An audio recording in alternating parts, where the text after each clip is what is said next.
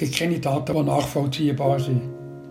Es gibt nur Daten, die höchstens erklärbar sind, aber nicht entschuldbar. Der Fall zeigt auf, wie viel das passieren kann, wenn eine gewisse Gruppendynamik entsteht. Also dass Leute, die man unter normalen Umständen nie würde denken dass die ein Tötungsdelikt begehen, dass die plötzlich reingezogen werden und mitmachen und nicht normal denken. Grosse Überforderung von allen Betroffenen. Das ist eigentlich eine absolute Überforderung. Man konnte das nicht denken. Im Winter 2001 erschüttert ein grausamer Mord das Berner Oberland und die ganze Schweiz. Die Idylle des Städtchens Unterseen wird zerstört. Eine Gruppe von Rechtsextremen wird größenwahnsinnig. Am Ende ermorden sie einen der ihren. Doch bis das ans Licht kommt, vergehen Tage, vergehen Wochen.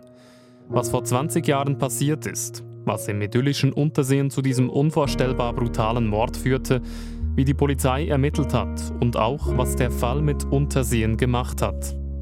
Darum geht es hier, in der Zeitblende zum Böderli-Mord. Ich bin Silvan Zemp. SRF 4 News Zeitblende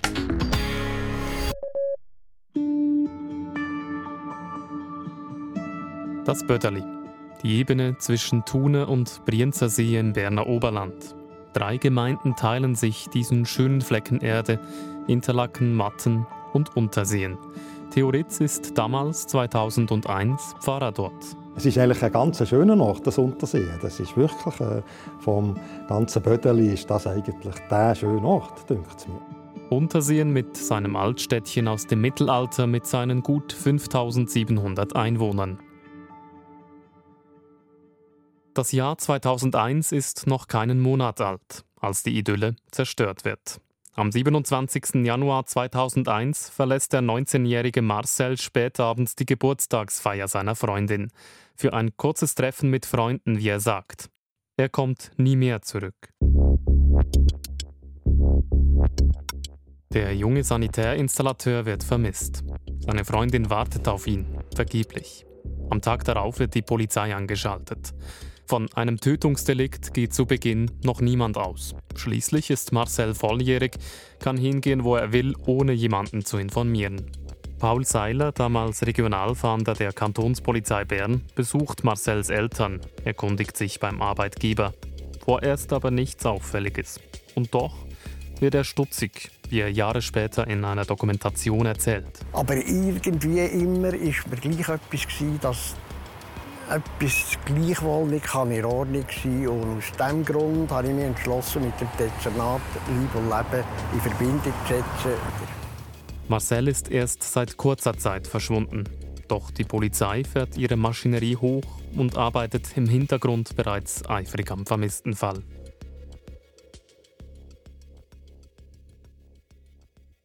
Die Autorin Christine Brandt arbeitet zu dieser Zeit als Journalistin für die Berner Zeitung Der Bund. Später wird sie den Fall eng verfolgen und die Geschichte in einem Buch veröffentlichen. Ich kann mich noch besinnen, als die Meldung ist dass in Interlaken Unterseen ein junger Mann vermisst ist. Aber das ist halt bei uns bei der Zeitung äh, noch nicht so eine grosse, wahnsinnige Meldung gewesen. Aber ich kann mich erinnern, dass ich das gelesen habe und dachte, ui, das klingt nicht gut. Dass ein junger 19-jähriger Mann einfach so verschwinde, das habe sich nicht normal angefühlt. Jürg Mosimann ist nahe dran an den Ermittlungen. Er ist damals Sprecher der Kantonspolizei Bern. Und auch er denkt, hier stimmt etwas nicht. Ein erstes konkretes Indiz, Marcells Velo, das die Polizei beim Steindler Schulhaus in Unterseen findet. Das Velo ist nicht einfach nur ein paar Minuten oder ein paar Stunden gestanden, sondern über Tage. Das war völlig außergewöhnlich. Dann hat man auch gewusst und in Erfahrung gebracht, dass sein Verhältnis zu den Eltern beispielsweise, Geschwister, dass es ein gutes Verhältnis war. Ein Indiz für die Polizei, dass beim plötzlichen Verschwinden des jungen Mannes etwas faul ist. Auch nach Tagen gibt es kein Lebenszeichen von Marcel. Die Polizei und seine Familie wenden sich an die Medien. Regionaljournal Bern-Fribourg-Wallis. Der 19-jährige vermisst aus Unterseen bleibt spurlos verschwunden. Seit dem 27. Januar wird vermisst der 19-jährige Marcel aus Unterseen. Er hat sich an diesem Abend um 20 ab 10 von seiner Freundin verabschiedet. Er will noch jemanden treffen und meldet sich um Mitternacht wieder in diesem Lokal zu Interlaken. Seitdem weiss man nichts mehr von ihm. Und auch die Polizei sucht weiterhin nach Spuren. Und jetzt, drei Wochen später, kann die Polizei auch öffentlich nicht mehr ausschließen, dass hier etwas passiert ist. Das sagt Polizeisprecher Mosiman damals im Februar 2001 dem SRF Regionaljournal. Nach, nach 10 Tagen, 15 Tagen einfach kein Lebenszeichen mehr äh, bekommen, lässt doch daraus schließen oder zumindest den Verdacht aufkommen, es könnte auch nicht einfach ein bloßes Verschwinden sein, sondern es könnte eben mehr dahinter sein, es könnte im Extremfall sogar ein Verbrechen dahinter sein. Die Eltern schalten Vermisstenanzeigen, bitten ihren Sohn gar im Regionalfernsehen um ein Lebenszeichen, doch ohne Erfolg.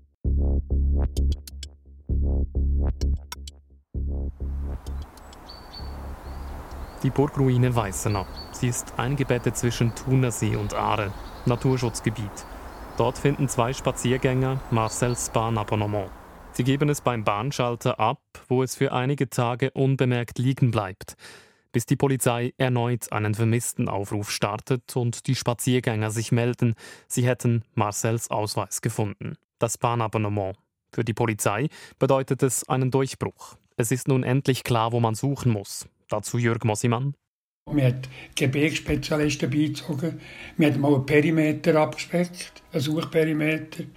Da hat man mal klein angefangen und das einfach immer wie eine, wie eine Schnecke einfach immer weitergezogen, der Kreis. Die Ermittlungen sind aufwendig. 30 Fahnder sind im Einsatz, 100 Leute werden befragt, die Eltern, Bekannte, der Arbeitgeber. Die damalige Bundjournalistin Christine Brandt, später wird sie in einem Buch über den Fall schreiben, sagt noch heute, die Ermittlungen hätten sie beeindruckt. Die Gedankengänge der Polizei und was dort abläuft und dass es eben auch einheimische Polizisten sind, die die Gegend kennen und wie die dann funktioniert haben und oh, wir gehen mal dort her schauen, das hat mir schon sehr Eindruck gemacht, wie sie dann diesen Täter sind auf die Schliche gekommen und wie sie eben überhaupt gemerkt haben, hey, hier geht es um einen Mord und da müssen wir die Leiche suchen. Das ist schon für mich immer wieder sehr faszinierend. Einer dieser ortskundigen Ermittler ist es, der an eine Stelle im Thunersee denkt. Schwer zugänglich, das Wasser tief. Auf der Höhe bei Athos-Höhle, wenn man dort drüber ausschaut, hat es dort Felswänge. Und die Gebirgsspezialisten haben sich dort abgeseilt, weil die Felswänge sind zum Teil noch bewachsen, überwuchert mit Bäumen, mit Büschen und Zeug. Und dort drinnen hat man Tonschuhe gefunden, wo man ganz klar können, ähm, Marcel zuordnen konnte. Es ist der Morgen des 22. Februars. 26 Tage sind seit dem Verschwinden von Marcel vergangen. Am Nachmittag finden Polizeitaucher seine Leiche in den Tiefen des Thunersees, in durchlöcherter Kehrichtsäcke verpackt, mit einem Gewicht beschwert. Nun ist es endgültig kein Vermisstenfall mehr. Nun ist es ein Verbrechen. Jemand hat Marcel umgebracht. Doch was genau ist passiert? Die Region um Interlaken ist geprägt vom Tourismus. Fremde sind hier jeden Tag. Aber im Zuge des Balkankrieges kommen neue, andere Fremde. Und sie bleiben. Auch auf dem Böderli. Das führt zu Spannungen und Streitereien unter den Jugendlichen, wie eine SRF-Dokumentation von damals zeigt. Also gibt es inzwischen die richtigen Schlägereien auch? Ja sicher, das gibt es immer wieder und das ist schon ziemlich oft. Also das ist, gerade letztens war es wieder, gewesen, das ist 7 gegen 1 und das wird ziemlich brutal. Ja, es ist einfach gruppenmässig. Hier sind die Ausländer und da sind die Schweizer. Ja, die Kultur ist anders. Bei den meisten Schweizer machen sich über Mütter lustig. Bei uns geht das nicht so. Was passiert dann, wenn man sich über Mutter lustig macht? Ja, man regelt das wie im eigenen Heimatland. Wie denn? Ja, wie? ja, mit Faust und ähm, ja, mit Körperlich. Ein paar junge Männer wollen das nicht hinnehmen. Bürzer, alle aus intakten Familienverhältnissen. Der Schreiner, der Sanitärinstallateur, der Maurer, der Plattenleger und der jüngste im Bunde, ein 17-jähriger Schüler. Sie haben genug von den Reibereien auf dem Böderli, wollen sich wehren, einen Gegenpol schaffen, die anderen Jugendlichen vor den vermeintlich gefährlichen Ausländern beschützen und sie gründen eine Vereinigung. Was für Strukturen das, das geht, das hat man zu dem Zeitpunkt noch nicht gewusst. Niemand weiß, was in den Köpfen der fünf Jugendlichen vorgeht, welche Art von Gruppe sich hier formiert. Die fünf Einheimischen nennen sich den Orden der arischen Ritter.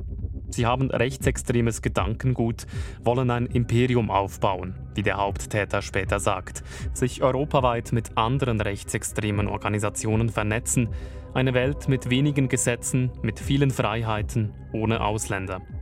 Sie planen erste Morde, machen Einbrüche und handeln mit Drogen, um ihre fanatischen Träume zu finanzieren, beschaffen sich Material bei der rechtsextremen Organisation Blood and Honor. Das waren fünf Typen, die einfach Hirnspinst, die einfach wirklich, das war dumm. Gewesen, Sie haben sich gerechtfertigt, sie sind da von Ausländern immer wieder besackert worden und solange ist das, dass schließlich ihre Gegend haben und und und und. Die sehr dunkle Seite der vermeintlichen Beschützer. Sie bleibt nicht lange unbekannt. Denn Marcel ist stolz, beim Orden dabei zu sein und macht daraus kein Geheimnis. Und damit bricht er das oberste Gebot der Gruppe, Stillschweigen. Denn der Orden ist geheim und wer sich daran nicht hält, wird bestraft. Es ist der 27. Januar, als der Chef der Gruppe Marcel unter dem Vorwand, man wolle einen Waffenhändler treffen, zum Steindler Schulhaus lockt, zehn Minuten vom Zentrum von Unterseen entfernt. Zusammen fahren sie zur Burgruine Weißenau, etwas außerhalb. Nachts ist hier niemand. Doch dort wartet kein Waffenhändler, sondern zwei weitere Mitglieder des Geheimbund, die Marcel mit einer Waffe bedrohen. Dank der Gerichtsakten wissen wir genau, was jetzt passiert.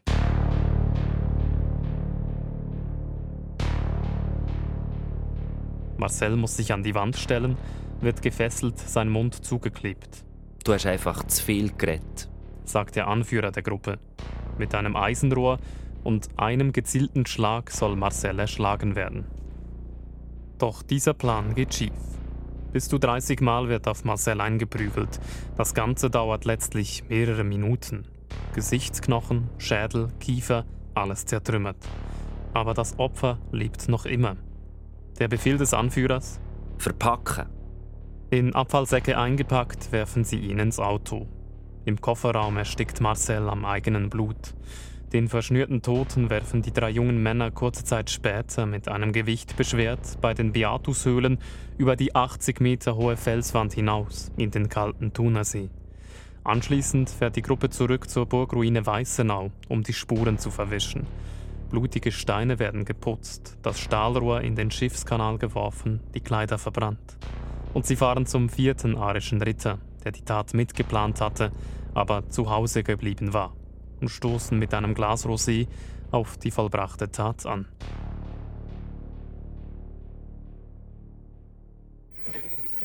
Im Zusammenhang mit dem brutalen Tötungsdelikt in der Region Interlaken sind gestern vier junge Leute im Alter von 17 bis 22 verhaftet worden, alle aus der Region Interlaken und alles Schweizer.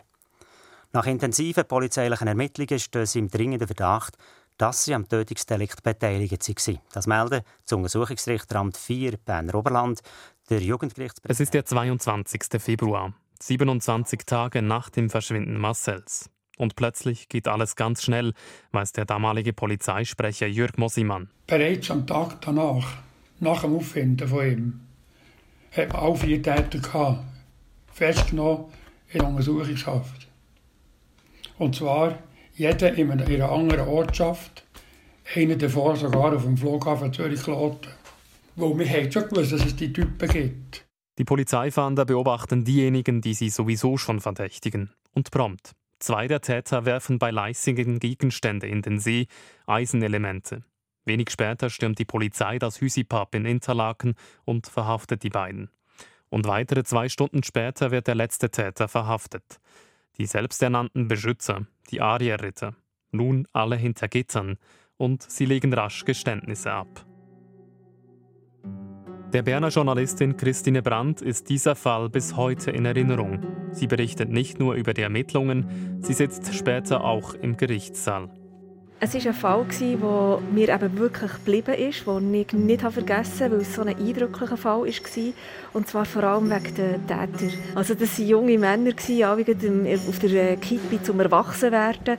Und es war so ein krasses, schlimmes Delikt, dass man es nicht begreifen konnte, was dort passiert ist, was ist abgegangen, was die Gruppendynamik für eine Rolle hat gespielt. Und das ist schon eines von diesen Verbrechen, mir ist geblieben in all dieser Zeit. Der, der Geheimnisverrat. ist ja eigentlich so ein für, für die Täter der Grund gewesen, nachher Marcel umzubringen. Wie haben Sie das begründet, dass Sie ihn geopfert haben letztlich? Nach meinem Empfinden ist der Geheimnisverrat eigentlich eher ein Vorwand gewesen, dass sie den Marcel tötet. Sie haben vorher nämlich schon geplant, zwei andere Personen umzubringen. Und ich habe so das Gefühl, es ist wirklich eher darum gegangen, dass sie die Coolen sein die jetzt sowieso im Film wären. Der Verräter wird jetzt umgebracht. Ich habe das Gefühl, es ist wirklich mehr um das Töten an sich gegangen, vom Haupttäter aus, nicht von den Mitläufern. Die sind einfach mitgelaufen und haben mitgemacht und haben es nicht verhindert und sind genauso schuldig. Aber der Haupttäter, ich habe das Gefühl, der hat eine kriminelle Energie gehabt und ihm ist es um das Töten gegangen und das ist gar nicht so fest um das verletzte Geheimnis gegangen. Die Brutalität, die jungen Täter, das Opfer, alle kennen sie und das Böderli steht unter Schock.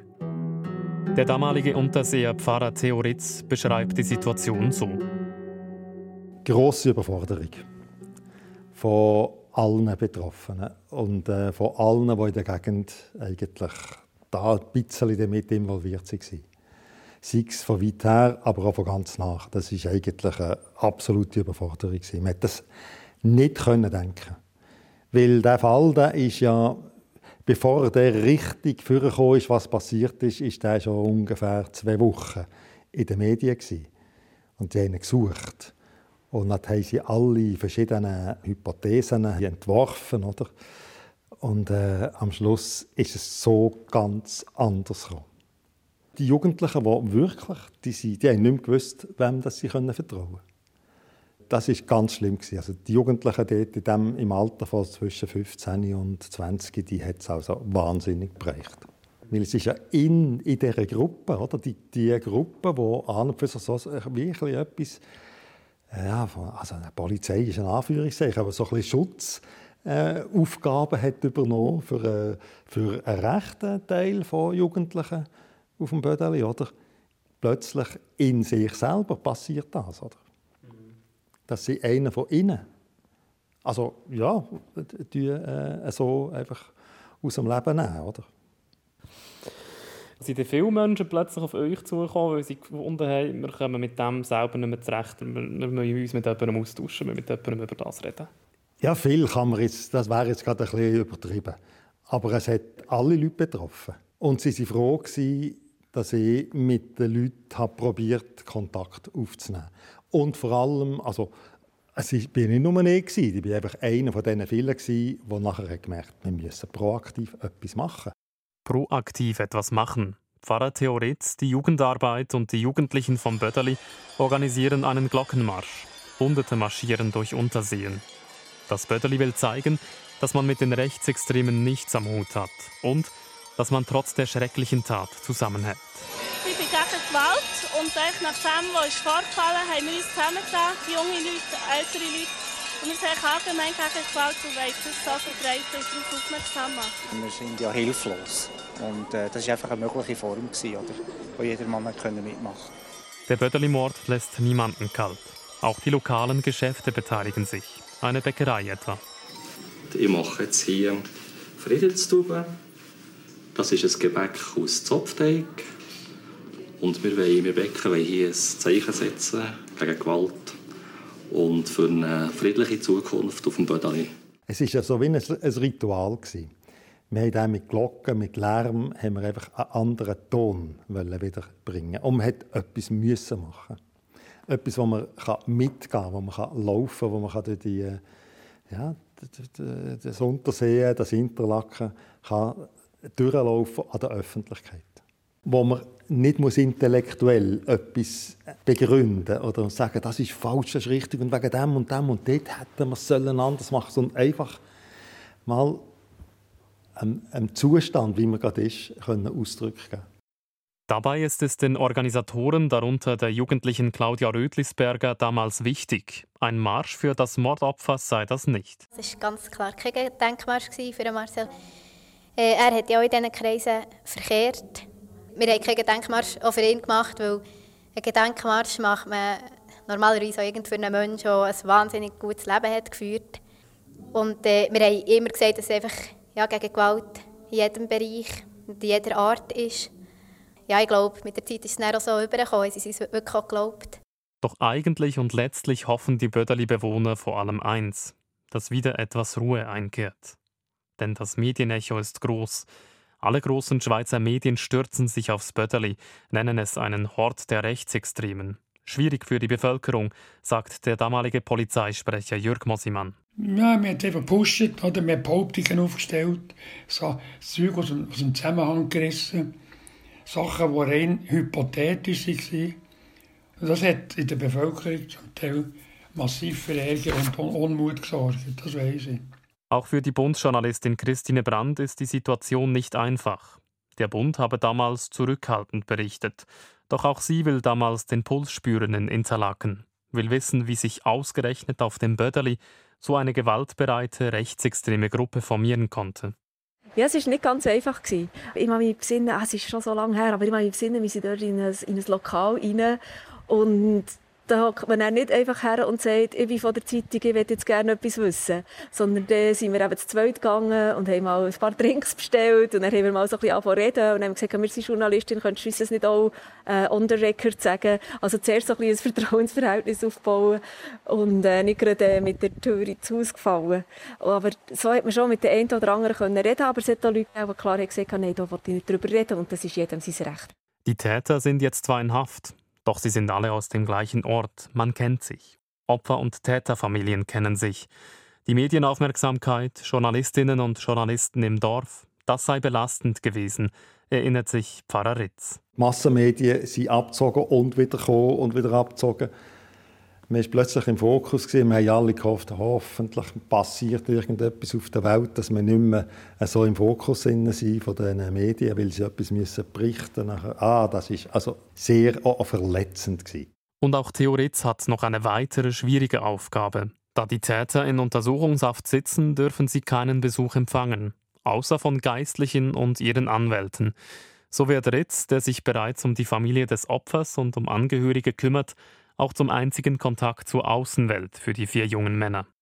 Ein paar wenige Besucher. Ja, die sind alle überall, die waren an verschiedenen Orten in der Untersuchungshaft. Ja, und Isolation, oder? Die waren isoliert. Doch Theoritz merkt bald, gleichzeitig für die Hinterbliebenen des Opfers und für die Täter da zu sein, das wird zu einer Zerreißprobe. Aber das ist also, das hat, das geht nicht.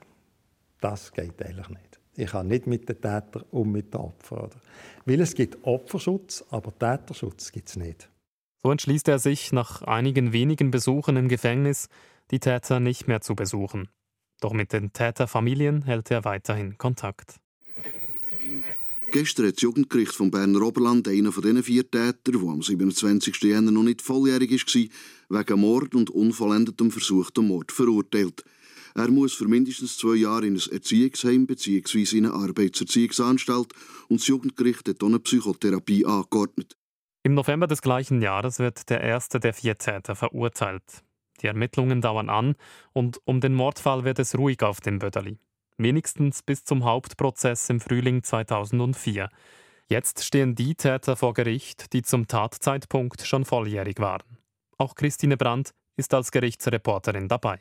Das war eine grosse Runde bei diesem Gerichtssaal. Einfach auch, weil es viele Journalisten gegeben aber auch viele Angehörige. Es sind ja viele Täter, also es sind drei Täter vor Gericht gestanden. Und all die haben äh, Eltern, haben Geschwister. Und die Angehörigen können das selber entscheiden, ob sie dabei sind oder nicht. Auch die Angehörigen vom Opfer können das selber entscheiden. Das ist immer ganz unterschiedlich. Ich weiß nicht mehr ganz genau, wer das alles in diesem Fall dabei war, aber es waren viele Angehörige da. Gewesen. Weil ich glaube, das gehört auch zum Verarbeitungsprozess. Viele wollen wissen, was passiert ist, auch wenn es schwierig ist, nochmal durch das Ganze durchzugehen. Und das ist wirklich sehr eine spezielle Mischung, die da zusammenkommt. Christine Brandt schreibt mit am Prozess, notiert auch viele Aussagen des Haupttäters. Es ist leider nicht jedem mit Wiegen gelegt worden, Emotionen zu zeigen. Mir persönlich fällt es eher schwer. Töten war schwieriger, als ich gedacht hätte. Das ist mir nicht mehr klar, vermutlich fünf bis zehn Mal. Ja, es war sehr brutal. Das sind schon Bilder, die dann entstehen im Kopf und Bilder, die einem auch nachgehen. Aber für mich war es immer so, wenn ich den Block vor mir hatte oder später den Laptop im Gerichtssaal, das ist für mich immer so ein ein kleiner Schutzwall, dass es mir nicht zu nahe geht. Mich hat es nicht abgezogen, emotional oder, oder psychisch, sondern ich bin sehr oft in diesem Gerichtssaal gehockt und habe gedacht, Gott sei Dank ist mir nie so etwas passiert. Einerseits zum Glück bin ich nie Opfer gewesen, und zum Glück ist mir nie etwas passiert, dass ich so in eine Täterlinie bin.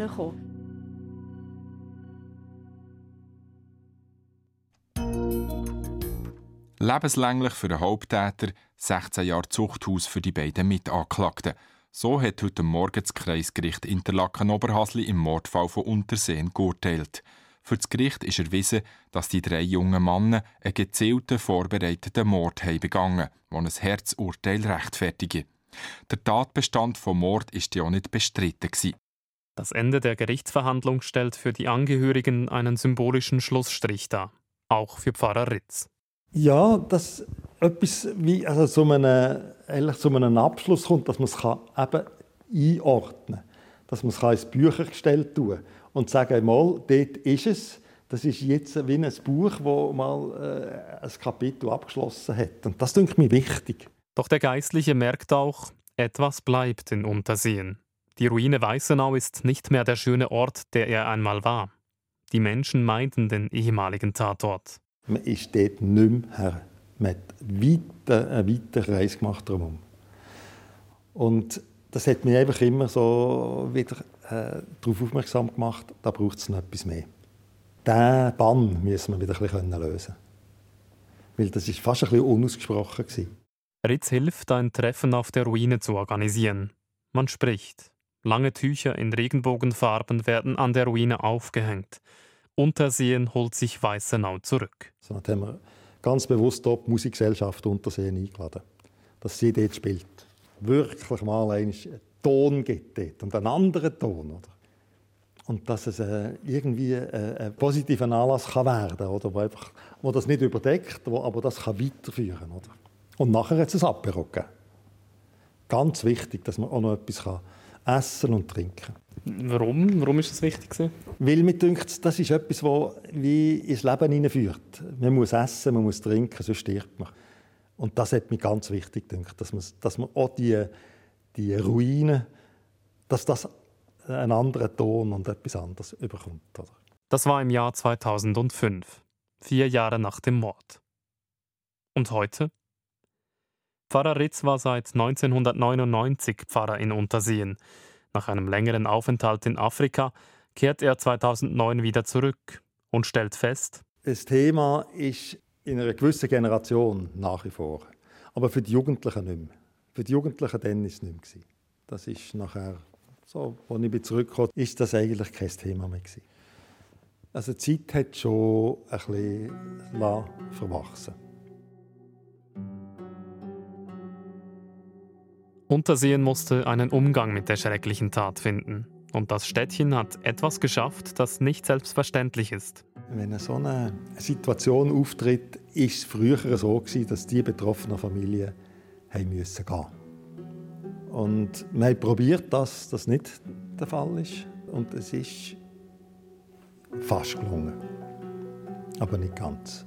Und da hatte ich das Gefühl, in Interlaken Unterseen, dass echt ein guter Umgang damit gefunden worden ist. Man hat zwar wahrscheinlich streckenweise äh, auch ein totgeschwiegen, das ganze Thema, aber es war nicht so, dass die Familie der Täter hätten müssen wegziehen Wir haben das irgendwie akzeptiert und auch trennen dass das jetzt etwas war, was die jungen Leute gemacht haben und die Familie selber keine Schuld tragen. Das Naturschutzgebiet um die Ruine Weißenau auch heute noch Naherholungsgebiet. Ein Augenschein vor Ort zeigt, es lebt wieder. Die Schreckenstat kann in Unterseen zwar niemand vergessen, doch hier draußen, so scheint es, ist die Idylle zurück.